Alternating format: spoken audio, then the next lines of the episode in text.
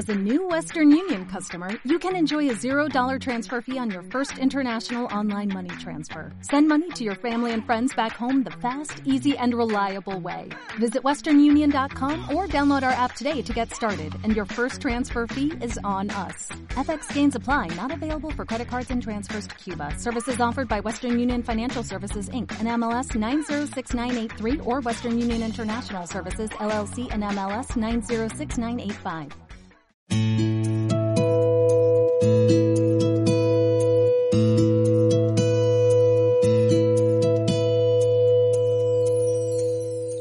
A partir de 1478, cuando se inicia el azote de la Inquisición bajo el control real y perdurando hasta 1834, que fue abolida definitivamente por el régimen liberal de la reina regente María Cristina de Borbón, pues son 400 años de existencia en los que la Inquisición se encargó de mantener pues esa pureza de sangre cristiana que, buscaban y una férrea adscripción con políticas de terror, tortura, acoso y derribo a esos infieles al cristianismo, no solo a los moriscos y conversos judíos, que en aquella época le llamaban marranos, sino también a los viejos cristianos, apelativo que a finales de la Edad Media recibían todos aquellos que no que eran cristianos y que no mezclaban en sangre em, ni con musulmanes, ni con judíos, ni con paganos.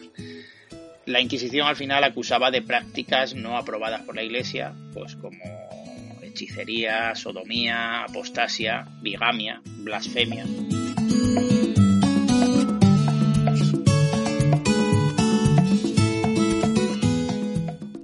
Turismo en Santa Cruz de la Sierra.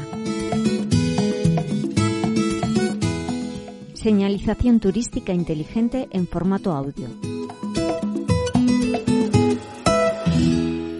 Judíos e Inquisición.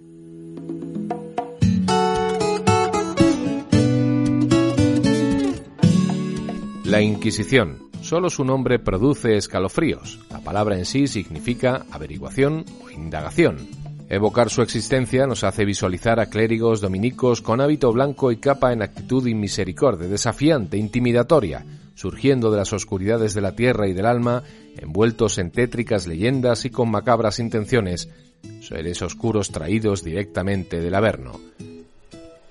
Pero la Santa Inquisición era una institución eclesiástica y sólo podía actuar ante los bautizados, es decir, cristianos, moriscos, musulmanes que se habían convertido al catolicismo y judíos conversos, judíos que habían sido bautizados abrazando así el catolicismo. En ningún caso actuaría sobre musulmanes ni judíos, al menos hasta que fueron obligados a convertirse al catolicismo. Los judíos, en 1492, fecha en la que fueron obligados a convertirse o a marcharse, so pena de muerte si desobedecían por la promulgación del Edicto de Granada o Decreto de la Alhambra llevado a cabo por los reyes católicos, y los musulmanes, obligados a convertirse en 1502, aunque más tarde se produjo su expulsión definitiva en 1609. Por tanto, esos grupos tuvieron que huir o convertirse al catolicismo y ahí era donde la Inquisición tenía trabajo, puesto que estos nuevos cristianos conversos no eran o no parecían tan buenos como de ellos esperaba.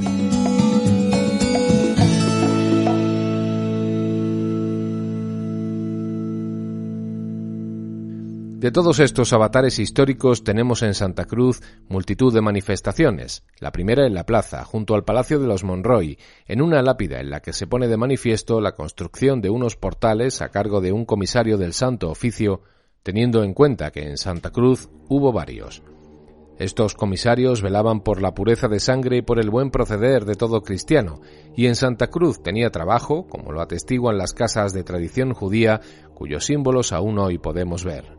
Mesutó en las pétreas jambas de las puertas, así como marcas de afilado ritual, peanas para la fiesta judía de la Hanukkah, incluso un hexagrama envuelto por un círculo y una menorá, candelabro de siete brazos y, como no, cruces de inquisición en las jambas de aquellas viviendas que el Santo Oficio confiscaba a sus moradores una vez estos eran acusados de cualquier acto contrario a lo que se esperaba de un buen cristiano símbolos todos que denotan la presencia de judíos en este pueblo. ¿Y qué decir del pasado morisco en Santa Cruz?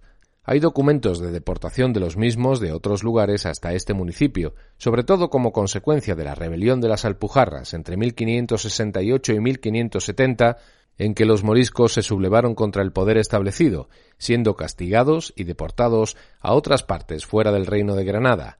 A Santa Cruz llegaron 89, según el censo de 1589, habiendo pasado previamente por el tribunal que la Santa Inquisición tenía en Llerena, desde donde eran reubicados en los distintos pueblos en función del censo de población. Ese grupo de moriscos, llamados así despectivamente como derivación del término moro y también denominados conversos de moros, pasó a ocupar el escalón inferior a nivel social, desprovistos de bienes y despreciados por los cristianos de sangre vieja, quedándoles únicamente el recurso del trabajo como jornaleros y las labores agrícolas en condiciones infrahumanas. Tan lamentable era su situación a nivel de alimentación, higiene y salud que un tercio del total de los que fueron deportados perecieron por una epidemia de tifus que se cebó con ellos. No obstante, poco a poco se fueron integrando en la nueva sociedad en la que les había tocado vivir, incluso celebrando nupcias entre ellos como nuevos católicos, aunque también es cierto que los recién llegados de tierras andaluzas, más otros que había en el pueblo entonces, estaban en el punto de mira de la Inquisición para evitar que relajasen sus costumbres de buenos cristianos.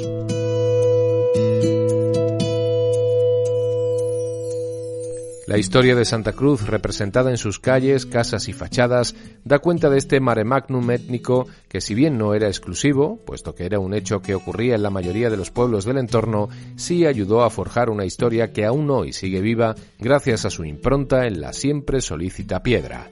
A poco que paseemos por las calles de Santa Cruz, encontraremos numerosos ejemplos de este pasado multiétnico.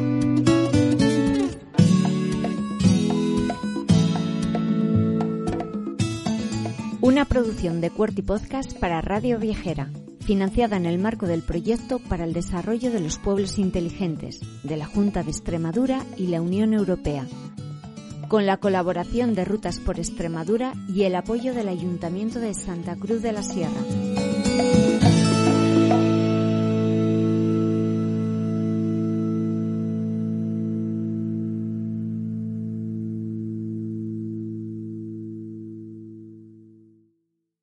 Reducing the amount of waste in your workplace will have a positive impact on our environment and can save your business money. It's also the law in Montgomery County. Make it your business to recycle right. Learn more at montgomerycountymd.gov slash recycle right or call 311.